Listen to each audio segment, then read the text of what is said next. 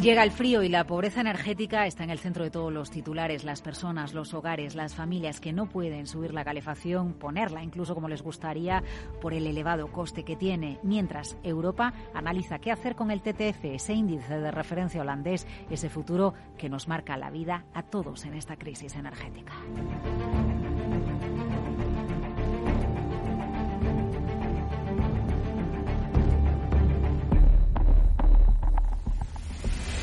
El programa de la energía con Laura Blanco.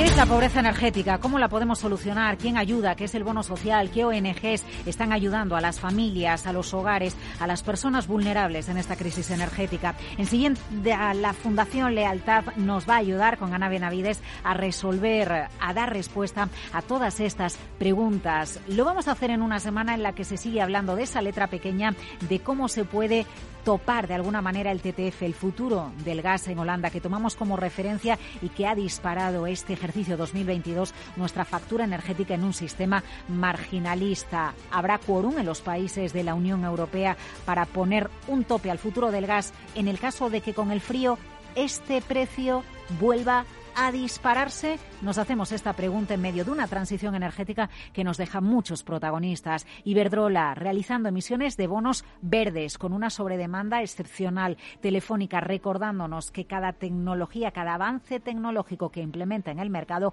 ahorra emisiones de CO2, pero también ahorra mucha energía porque aporta eficiencia energética. Y hablando de la repotenciación, el futuro bueno, el presente ya de los molinos de viento.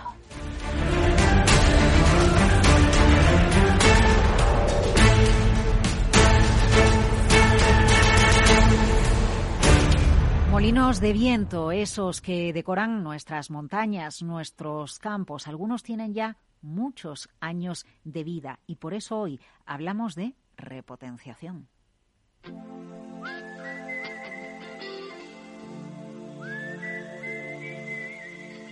Primeros parques eólicos que se instalaron, que por cierto están en los mejores emplazamientos, eh, donde existe una mejor eh, condición de viento, eh, las máquinas están quedando obsoletas. Entonces se trata de sustituir esos aerogeneradores, ¿no? tradicionalmente conocidos como los molinos de viento, que en el sector llamamos turbinas eólicas o aerogeneradores, sustituirlos por tecnología más puntera, eh, que, que, obviamente permitiría una mayor eficiencia, un mayor aprovechamiento de ese recurso eólico. Claro, es que hay molinos de viento en España que tienen muchos años y muchos están llegando ya al fin de su vida útil. Quien habla es Irene Rodríguez, responsable de sostenibilidad de Vestas, y esta semana pasaba por los micrófonos de Capital Radio. España fue uno de los primeros países en, la Unión Europea en potenciar el desarrollo de la eólica. Por tanto, somos de los primeros países también en tener que abordar esta problemática, que no es una problemática. Básicamente, hay parques eólicos que están alcanzando el final de su vida operativa. Bueno, y lo bueno que tiene que un parque acabe el final de su vida útil es que llegan otros aerogeneradores mucho más eficientes, tanto que con uno de los nuevos podemos sustituir, llegar a sustituir 10 de los antiguos. El desarrollo de la tecnología eólica ha sido impresionante. Entonces, ahora, por ejemplo, en España tenemos parques eólicos instalados, sobre todo en Galicia, en Aragón, en Castilla y León. Eh, algunas de esas máquinas tienen una capacidad, una potencia de 300, 400 kilovatios se podrían sustituir a lo mejor 10 de esas máquinas por un solo aerogenerador de última tecnología. Entonces, eso permitiría un aprovechamiento mejor del recurso eólico. El recurso eólico en foco, pero también la economía circular, porque los nuevos aerogeneradores ya tienen ecodiseño, es decir, desde el momento en el que se diseñan ya se piensa en qué va a pasar con los materiales que ahora se instalan, cuando también dentro de 10, 20, 30 años acaben su vida útil. Desde un punto de vista de la sostenibilidad, eh, estamos trabajando mucho en el ecodiseño. Es decir, plantear, plantearse desde el principio qué va a pasar con los componentes de este aerogenerador una vez eh, se alcance el, llamado final de vida útil. A mí no me gusta mucho decir, ¿no? Porque yo creo que siempre eh, los, los, los, residuos pueden o deberíamos de intentar, y empresas como Suru son expertos en esto, en que ese residuo se convierta en materia prima, de nuevo, o sea, en reutilizar componentes. Se podrían instalar más parques eólicos, más molinos de viento, se podría repotenciar, es decir, regenerar los que están a punto de vencer su vida útil de manera más rápida, pero lo que hace falta es que se agilicen plazos, como recuerda desde Vestas Irene Rodríguez. Eh, para mí la razón principal y para el sector, eh, básicamente, que es algo que estamos defendiendo mucho, es que tenemos que acortar los tiempos de, los permisos. Pues la directiva de, las energías renovables, eh, la directiva europea, establece que sea máximo de un año para proyectos de repotenciación. Estamos hablando de tres normalmente, incluso más. Hay países donde incluso se puede alargar más. Para nuevos proyectos, la máxima pueden ser máximo dos años. También se suele alargar. Eso obviamente desincentiva mucho las inversiones en este tipo de proyectos.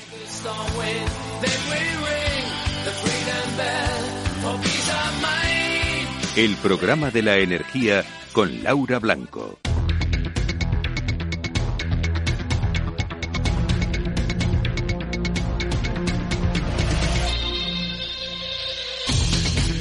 Ya ha llegado el frío y muchos saben de frío quienes tienen que limitar o incluso no llegar a encender las fuentes de calor para afrontar el duro invierno en Europa, pero también en España.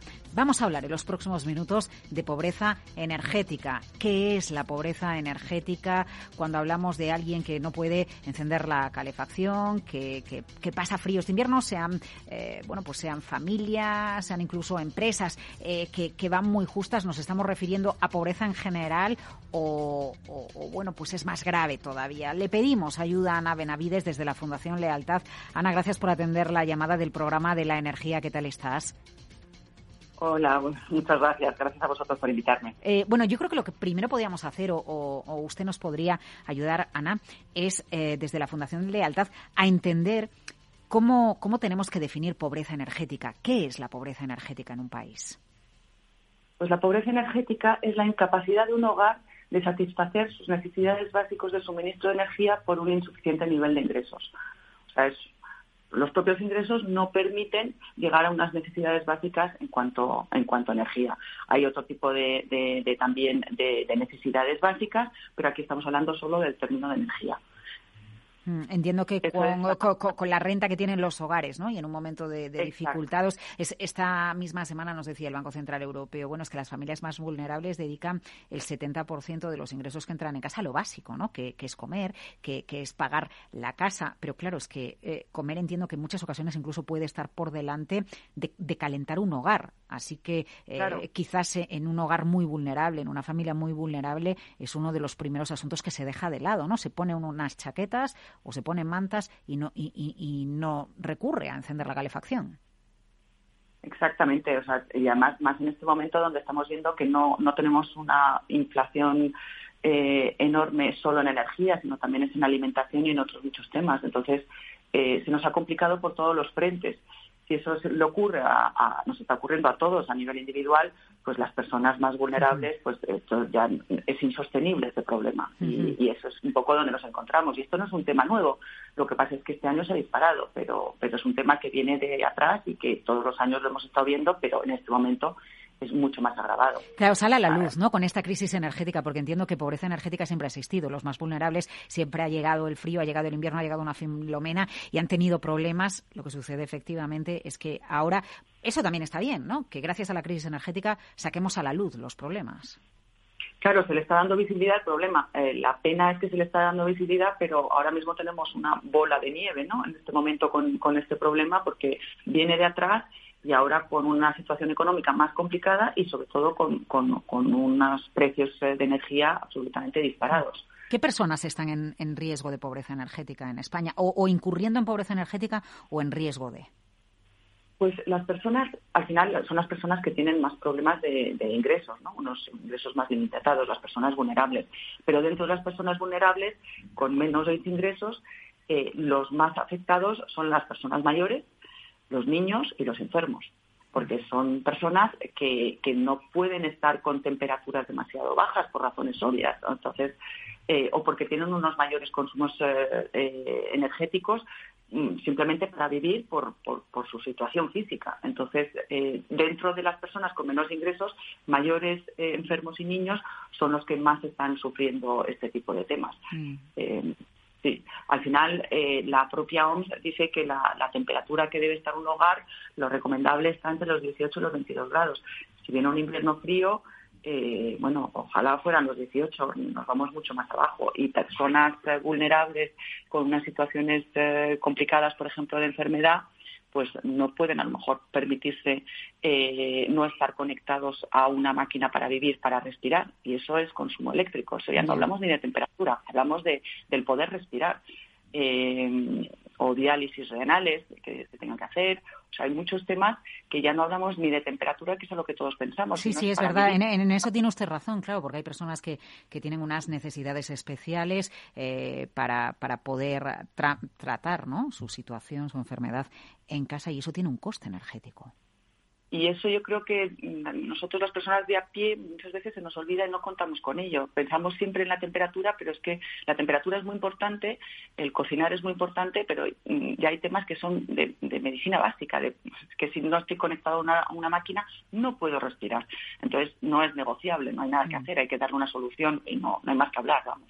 Mm. Estaba pensando, cuando usted citaba, bueno, mayores, eh, jóvenes, ¿no? Los enfermos. Es verdad que a lo mejor pensamos en que los jóvenes, eh, no, no los niños, eh, lógicamente, los bebés, pero bueno, los jóvenes o, la gente de mediana edad tendemos a buscarnos un poco la vida cuando hay un problema, ¿no? Pienso en los mayores que están solos, sobre todo, ¿no? Los que no pueden tener un hijo, un familiar que les echa un cable en una situación delicada como es esta y que tampoco saben buscar también soluciones, porque al final otras personas sabemos cómo podemos intentar solucionar. Bueno, pues hay un bono social, bueno, pues hay voy a llamar al ayuntamiento, bueno, pues voy a pedir ayuda a no sé quién.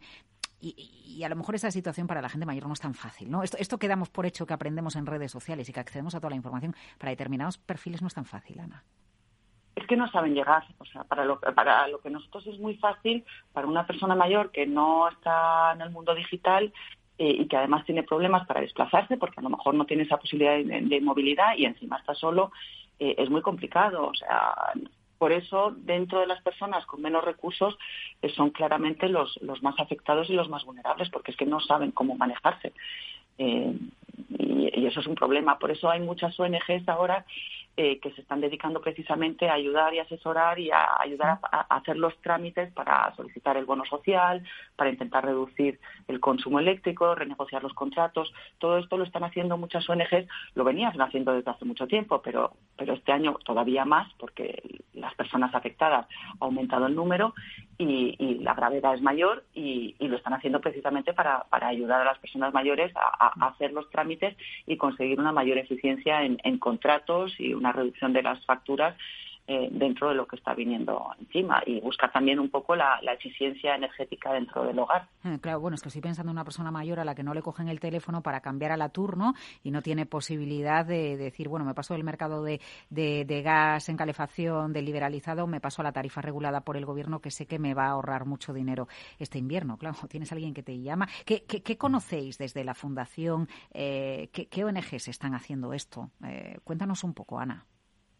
Bueno, hay, hay varias ONGs que, muchas ONGs que se están dedicando a estos temas. Entonces, eh, podemos dividir como en, en, dos tipos de ONGs, las que se dedican a los temas propiamente de energía eh, y que atienden a todas las personas vulnerables para, para, para solucionar estos temas o, para intentar paliarlos. Ahí, por ejemplo, podemos hablar de CODES, ¿no? El CODES tiene un programa desde el 2013, para que veamos que cuando digo que no es nuevo, es que no es nuevo. Tiene un programa desde el 2013 que se llama Ni un hogar sin energía. Ellos qué hacen? Pues ayudar a las personas más vulnerables a ahorrar en sus facturas, a aumentar el confort térmico, a reducir las, eh, las emisiones de CO2.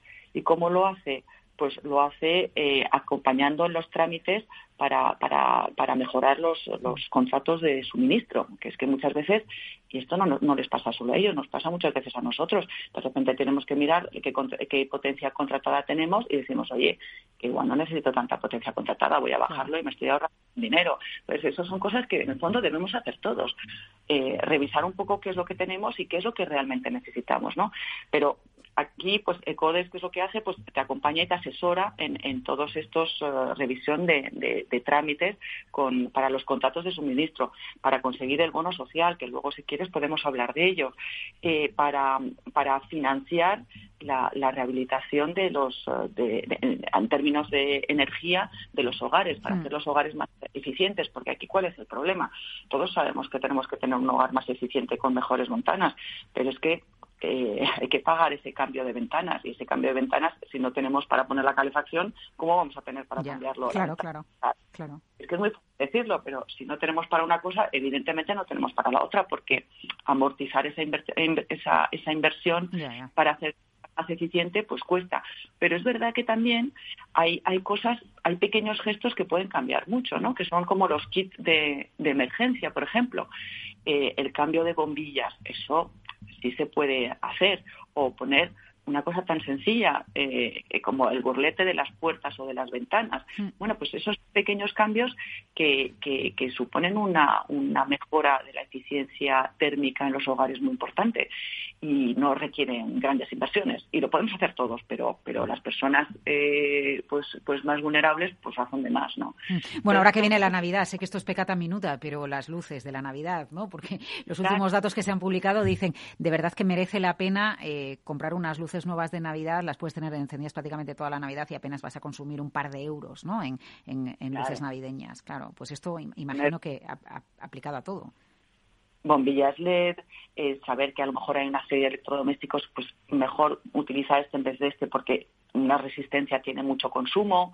En fin, todos estos temas eh, se pueden se puede ahorrar mucho eh, con, con, esos pequeños gestos, pero hay que conocerlos. Entonces, eh, organizaciones como ECODES o Energías Sin Fronteras, Energías Sin Fronteras está haciendo este tipo de cosas. Claro, oímos Sin Fronteras y parece que solo trabaja fuera de España, pero desde 2013 también trabaja en España eh, Energías Sin Fronteras y, hace también pues instalar sistemas de autoconsumo fotovoltaico. En fin, son, son ONGs que están trabajando centrados puramente en la energía.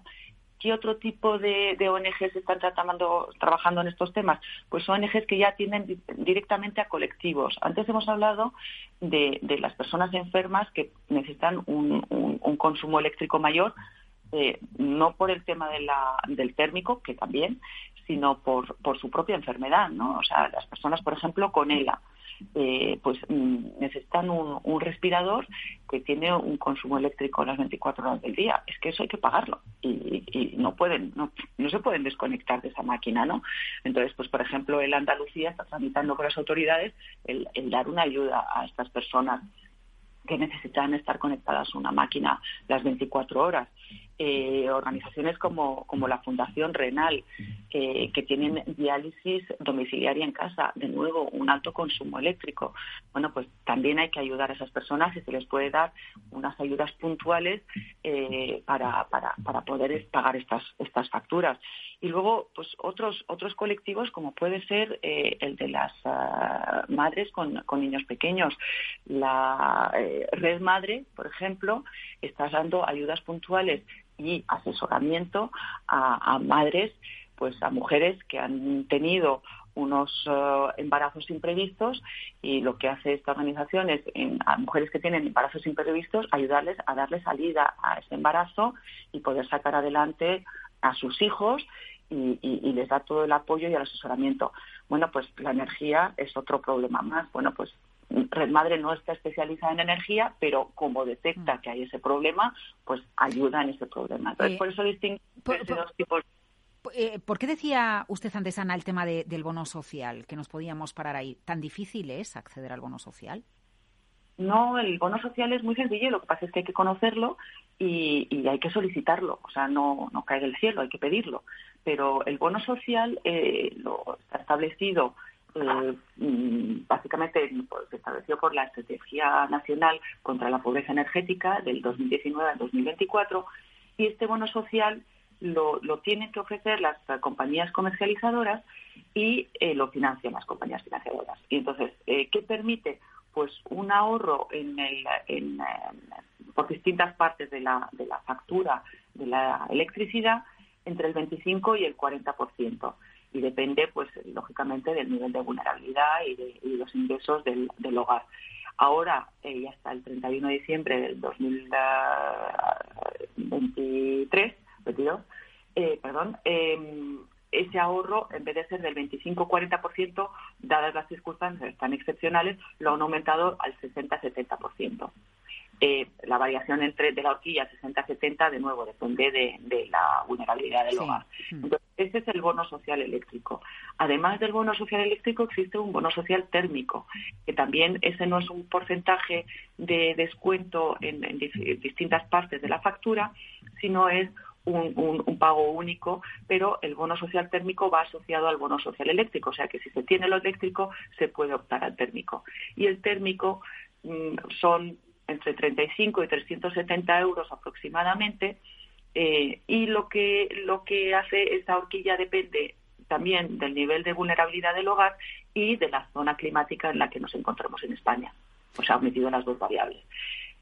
Hay que solicitarlo a la, a la compañía comercializadora y además la forma de solicitar es muy sencillo, es teléfono, por un correo, por un email, por un correo postal, pero hay que realizar el trámite y como decíamos antes los mayores, pues muchas veces o no lo saben o no se enteran o no saben hacerlo, ¿no?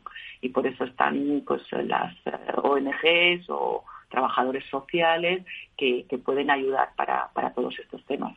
Desde la Fundación Lealtad, Ana Benavides, recordando eh, medidas, instrumentos eh, que, existen vía fundaciones, nos citabas algunas, ECODES, Energéticas sin, eh, Fronteras, Red Madre, que, ayudan a personas vulnerables más allá de las medidas sociales gubernamentales, de las instituciones, para este invierno, para el frío que ya ha llegado y para intentar echar un cable para ayudar a quienes lo están pasando peor. Muchas gracias, Ana. Muchas gracias, muchas gracias a vosotros. Hola Luz te ofrece esta sección. Súmate a la revolución de los tejados de Hola Luz. Hacia un futuro más verde.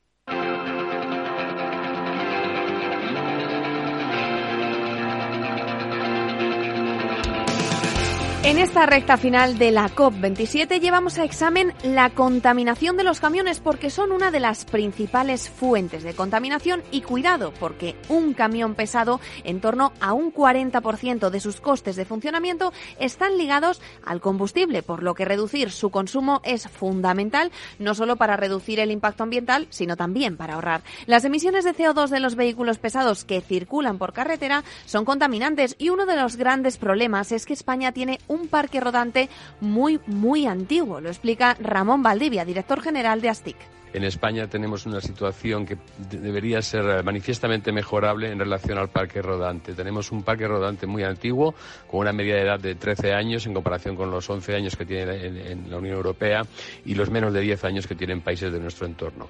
Un vehículo más nuevo, más moderno, un parque rodante más rejuvenecido, emitiría menos eh, eh, cantidad de CO2 directamente ligado al menor consumo de combustible que los avances tecnológicos han procurado a los motores y a las cadenas cinemáticas de estos vehículos en los últimos 20 años.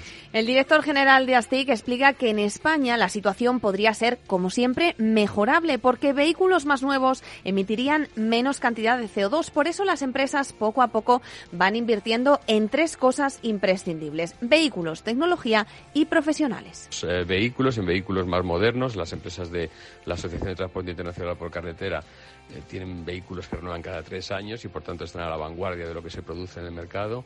Invertir en nuevas tecnologías para gestionar mejor ese parque rodante y que no haga kilómetros en vacío, para tener mejor distribuidas las rutas y, trabajar siempre eh, eh, transportando carga y por tanto por cada tonelada kilómetro emitir menos.